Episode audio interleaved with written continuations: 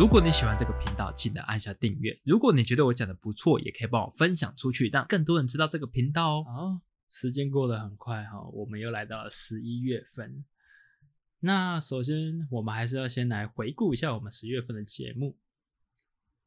十月份第一集节目呢是我们的“一九二二”专员。那这一集呢，其实我一开始在碰到这一位来宾的时候，我就很想帮他做一个专访。因为其实疫情已经跟我们有差不多两至三年的时间了，有可能这个疫情的时间还会一直延续下去。除了一，除了刚开始，哎，除了一，除了第一线的防疫人员之外，其实也有很多像他们这一种，呃，比较幕后的一些人员来帮我们做防疫的工作。那其中一个就是一九二二专员。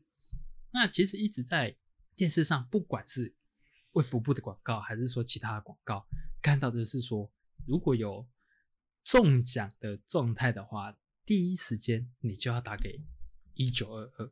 那老实说啦，我是真的对一九二二不太了解，所以找他来做这个专访之后呢，哎，其实大家都对于一九二有更深一层的了解。那在跟他访谈的过程中，其实也了解到，关于一九二二这份工作，其实没有想象中的那么的容易。那譬如说，就是虽然他们能回答的问题就是卫福部公告的的一些资讯嘛，但是你要去找那些资讯，然后再回来回复这些病人的问题，其实是也是有点困难的。像我自己，我就觉得说，对于网络资讯的同整跟回复是一件相当繁杂的事情。我在节目中也有说到，就是你现在 Google 搜寻第一个出现的是什么？其实是广告。其实有时候这些广告真的是多到让人家。不了解，说我现在想要迫切知道的资讯到底是不是正确的？一九二二的专员其实就是在于这些同诊资料上面有更好的一个同诊的方式，然后再转达给我们的病人。那随着疫情的结束，所以这个工作也可能会渐渐的减少，那打的人数应该也会慢慢减少啦。所以在大家还没有忘记这个专员之前呢，所以找他来上我们节目来聊一下一九二二。在聊天的过程中，其实也感觉到。嗯，这位来宾他对于这份工作其实是有很认真的做，但是他也知道说他不是喜欢这份工作，就是一个过场的工作。那也很高兴他分享了很多关于防疫的资讯跟一些打电话客服的一个技巧。那希望大家之后如果说真的有需要碰到类似像这样需要打电话给一九二二专员的时候，有一些得到帮助的地方。好，那再下来一个节目就是我们的艺人助理这一块。那其实我一直在想说，到底要把它定义成艺人助理还是艺人经纪人？那因为一开始在访谈的时候，我一直以为他是艺人经纪人，因为其实这两者的差别其实是差别非常大的。但是从他的呃访谈前的一个询问，他对于艺人的关系其实还不错的，我就一直以为他是艺人经纪人。后来才知道说，原来他两个都有做过。那没关系，我们就从一开始聊到最后这样。然后很有趣的是。我那时候真的不知道怎么下手写他的访纲，我就说还是你有什么地方可以提供给我意见。他就传来了他的履历表，哇，洋洋洒洒的有两大页都是他的工作履历。我从他的工作履历得到了灵感，那倒不如就从以前开始谈到现在好了，因为你从以前的经历。到后来变成艺人助理，到后来变成艺人经纪人，这经历差别太多了。这到底是怎么样一个转变？我很好奇。之外，其实我觉得大家都很好奇，因为是不是有些人是真的怀抱着进演艺圈的梦想？那可不可以透过他的故事呢，告诉大家，其实进入演艺圈，如果你没有当艺人的话啦，其实也没那么的困难，只需要一点点的热心，或是一点点的耐心。好，那听完他的故事，其实有很多人问我说：“哎，Jack，那他讲的那些艺人到底是谁？”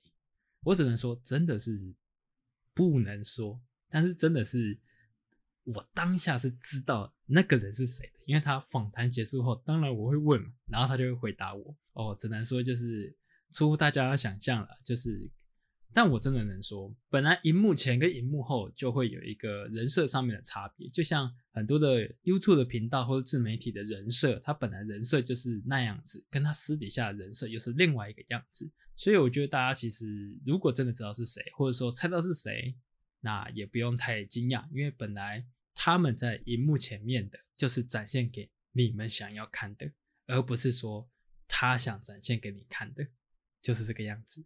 其实影音媒体做久了，都大概知道这样子的荧幕人设。那当然，荧幕人设也一定要讨呃观众的欢心嘛，大家才会看下去。这这真的都是可以体谅的。那很有趣的一点是说，他其实有聊了很多关于艺人助理这一块的工作的时候，哎，有聊到一些艺人的小八卦。当然，这也是不能讲的。那我听到的时候，其实也觉得蛮有趣的。但是真的很想要，如果哪一天。他有机会的话，其实可以上一些综艺节目，然后去分享这些他曾经当过助理的一个部分，我是觉得很有趣。好，那以上就是十月份的回顾了。那十月份其实就有两个来宾，然后会有两种职业的介绍。那十月份的回顾就到这里啦。那最近因为我在重看《我的英雄学院》这本漫画的时候，我觉得它里面的字超级多，所以我就去看了 Netflix 上面的动画，它现在有最新的一季。在看这部动画之前呢，其实我找几个 YouTube 讲解我因这个动画里面的一些角色的历程。那有一个角色，他是属于比较偏主角的那一型的。他在介绍这个角色的时候呢，他有讲到一句话，叫做“人的一生就是不断的跟羞耻心在战斗”。其实我当下听到这句话蛮有感的，因为我很少在节目上面分享。比较负面的的消息，因为我不太是我我不太喜欢把这种不好的情绪带给其他的人，但有可能也是因为我的自尊心在作祟，我不想要让别人知道说我最近过得不是很好，那让大家知道说其实我是努力向上的人的这样的一个人设。但其实，在十月份的时候，呃，我也发生了一些就是。关于职涯上面的一些转变，嗯，那我从来没有在公开场合上面讲过这件事情，所以我决定了今天就是在 p a c k a g e 上面分享这件事。在十月份的时候，其实我们公司面临一个新的转变，他想要成立一个新的公司。那在七月份的时候，其实就已经在着手这一块的计划。那其实他是想要成立一个行销公司，然后就找了像我们这种。呃，剪辑的人员进去，那但是他们需要拍摄的部分，所以其实我在七月份的时候也开始陆陆续续的展开了拍摄的训练，这样一直到九月底。其实，在成立这个部门之前呢，其实都有很多的变数。那怎样的变数，其实大家也说不定呢，因为老板的想法嘛，总是最后一刻才会让员工知道。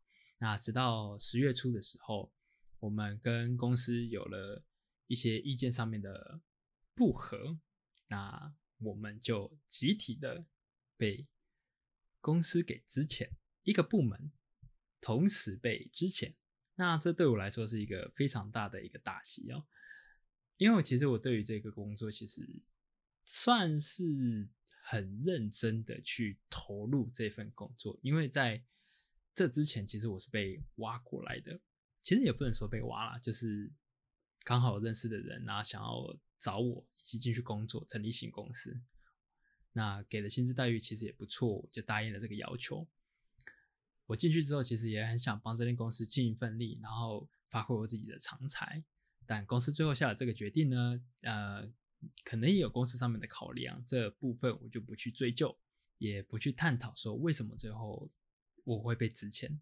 但我想说的是，就是其实。被之前对我来说是一个非常大的一个打击跟挫折。第一次，他对于我的作品不能够认同之外呢，我又要重新再适应一份工作了。就在我三十岁的这一年，也是我在我三十岁这一年，我就已经待过了三个公司，领到了。两次非自愿离职书，那这件事情跟羞耻心有什么关系呢？我觉得就是在于我没有跟别人公开讲这件事情之前呢，我都是独自在消耗这样不好的情绪。我一直不断去思考，说我到底是哪里做错，或者是一直陷入在那个情境里面。但我发现，当我跟别人讲之后呢，我觉得会有更好的一个舒压跟释怀。所以，既然我有一个这样的频道，那我也时常在跟人家分享一些有的没的，倒不如我就把这件事情给公开，跟大家谈论。跟大家分享，说我最近遭遇到的事。我在十月份被公司给之前，这是很勇敢的一次挑战自我的事情。但大家其实也不用太担心，因为之前过后没多久呢，我们几个比较好的同事就决定要自创工作室。当然，我们算是比较新的一个成立的一个工作室的部分，所以有很多事情都还在调整跟规划当中。呃，有任何的消息，其实我都会在我的 p a c k a g e 上面做分享。那也很高兴，其实我们在七月份开始陆陆续续拍摄相当多的一个影片，有充足的地方让我们练习拍摄技巧跟剪接的技巧。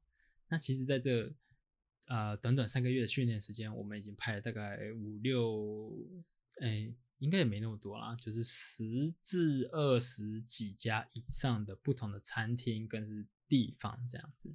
那，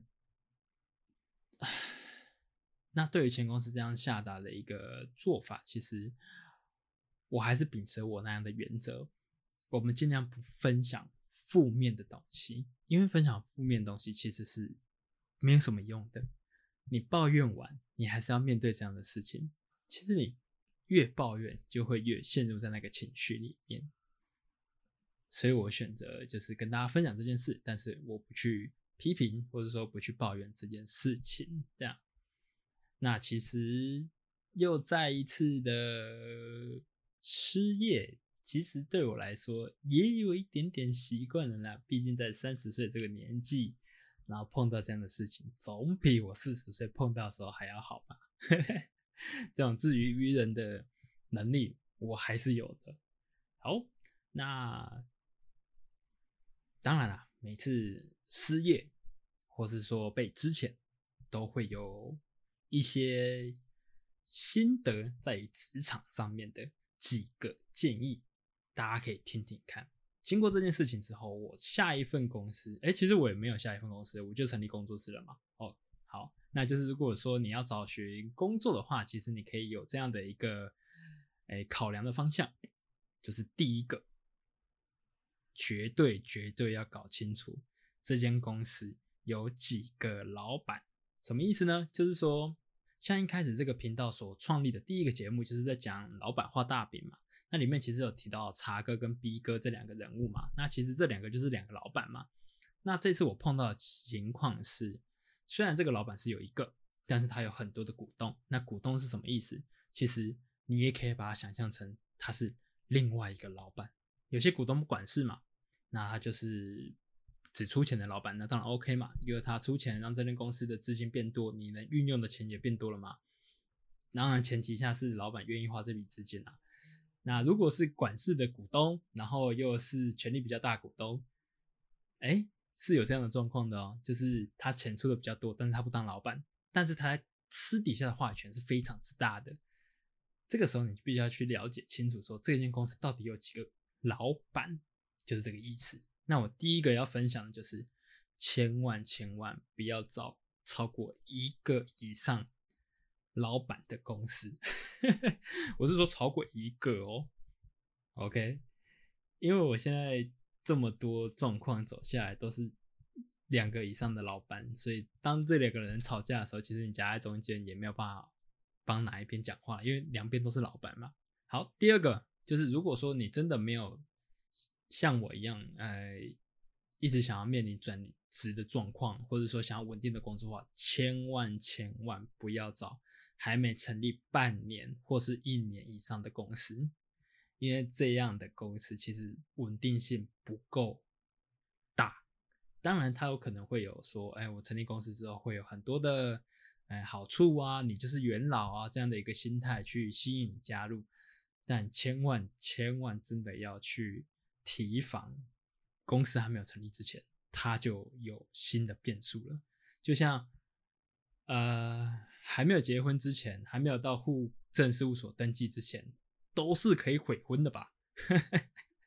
我是这样认为啦，但是有可能也不会这么做。但是公司这种事情真的是，如果你真的想要过稳定的生活，或者说你真的想要在一个地方待长久，想要学习领多少钱不是重点的话，尽量找超过一年以上的公司。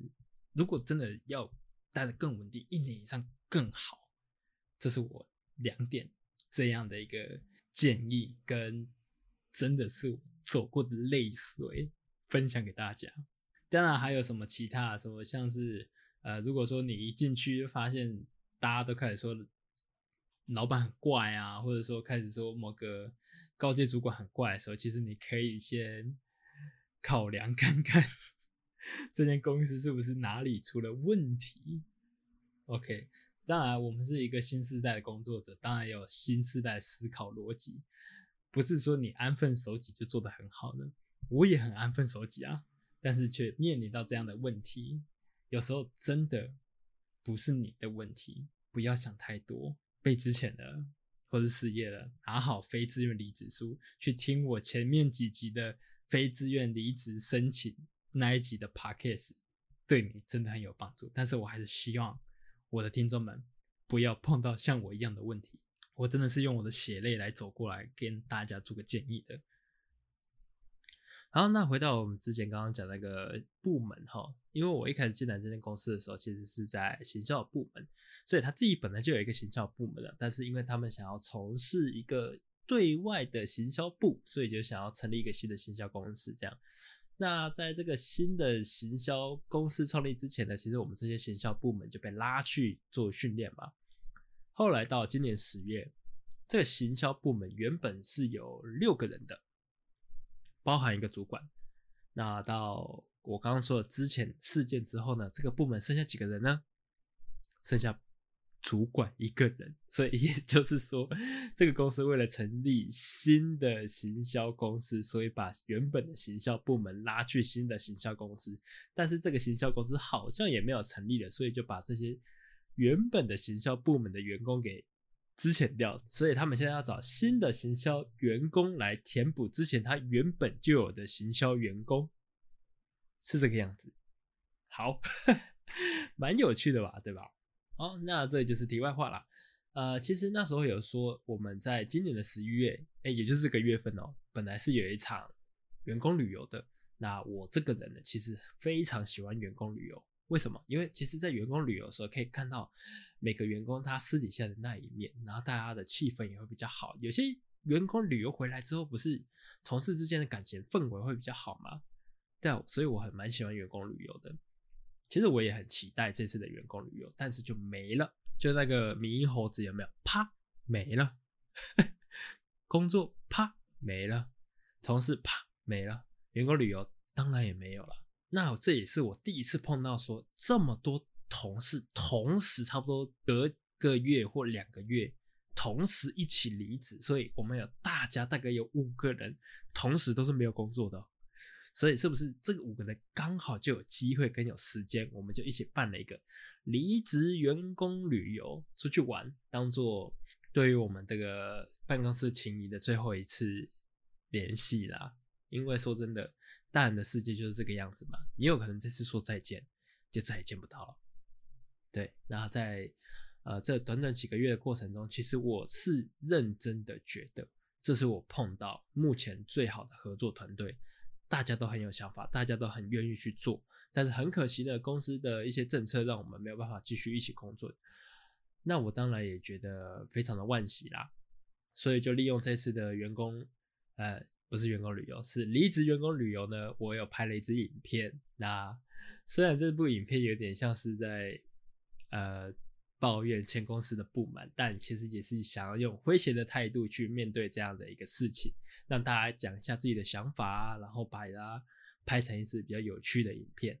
那当然在里面我都有一些呃小小的心声的，如果大家有想要看的话，我可以分享这样子。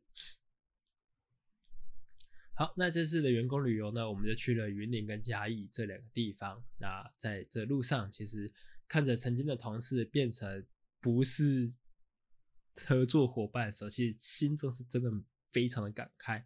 里面有我很喜欢的一个呃工作的伙伴，然后也有几个很有才华的工作伙伴，都是非常可惜之后不能一起工作的人。有时候常常在想，如果说这间公司没有发展出这些事情的话，是不是我们现在还在过呃那时候还不错的日子？也不是说不错啊，就是原本安定安稳的日子，然后和谐的一起工作着，至少至少大家都还在一起。那虽然我还是会面临很多这间公司原本内部的问题，但是至少大家还在一起，我们内部是非常的团结的。其实每次想到这里的时候，就是大家人称所谓的遗憾嘛。你不只是在人生会感到遗憾，感情会感到遗憾，哎，工作也会有很多遗憾。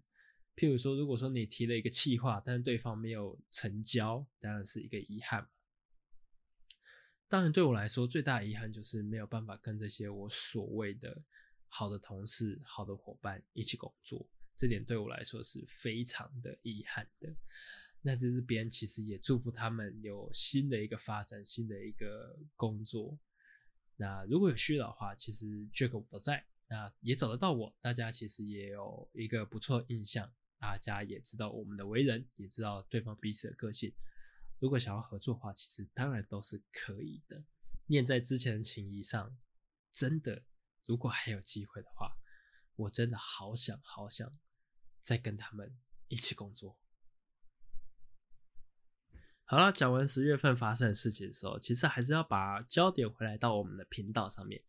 那不知道大家其实有没有发现，其实，在十月跟十一月的时候，其实都有发生，哎，我没有准时上架节目的情况。呃，原因有很多啊，像是刚刚讲，就是十月份发生那样的动荡嘛，其实就造成心理也跟生理上面有很大的悲伤，所以我没有太用心去经营这个节目。那还有一个很大的原因，就是因为在这个十月份被之前之后，我创立了新的工作室。那在创立工作室的前期呢，当然是需要有很多的拍摄机会，当然这是需要花时间去做的。我们也很幸运有非常多拍摄机会去可以做拍摄，然后然后拍摄回来就需要做剪辑啊，当然这些剪辑都是需要花时间的，所以在时间的成本上面。呃，可能就没有办法像以前那样那么固定的时间去上架，但是我可以跟大家做保证，就是我一定会做完一季的内容。那一季是多长？就是一年的时间。那一年有几集？大概是五十二集左右。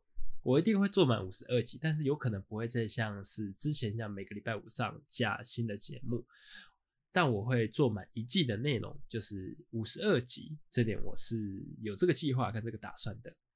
当然不是说因为我没有准时上架就不会有新的企划。那我下一个企划其实可以跟大家稍微透露一下，就是十一月份的企划内容是白色巨塔的部分。之前有聊到一九二二这个专员嘛，是不是我们就可以再多了解点关于防疫前线人员的一个问题，或者说对于他们在防疫之间有什么样的感想或者感觉呢？因为现在已经疫情也进入尾声了嘛，大家也是学习怎么跟疫情做共存。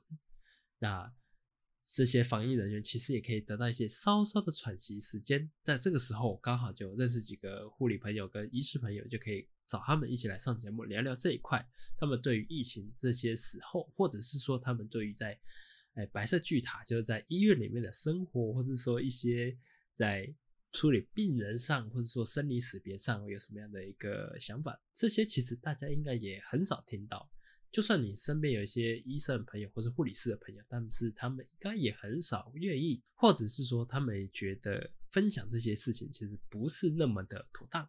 那在透过这个节目，希望就可以透过他们来分享出这样的内容。当然，因为也知道嘛，这些医护人员都需要排班的，所以我必须要等到他们下班，并且还是我有空的时候才可以做录制。当然，我可以在尽量。时间的允许内去把节目给制作完成，那大家也可以期待一下哦。那我是 Jack，我们下个节目见喽，拜拜。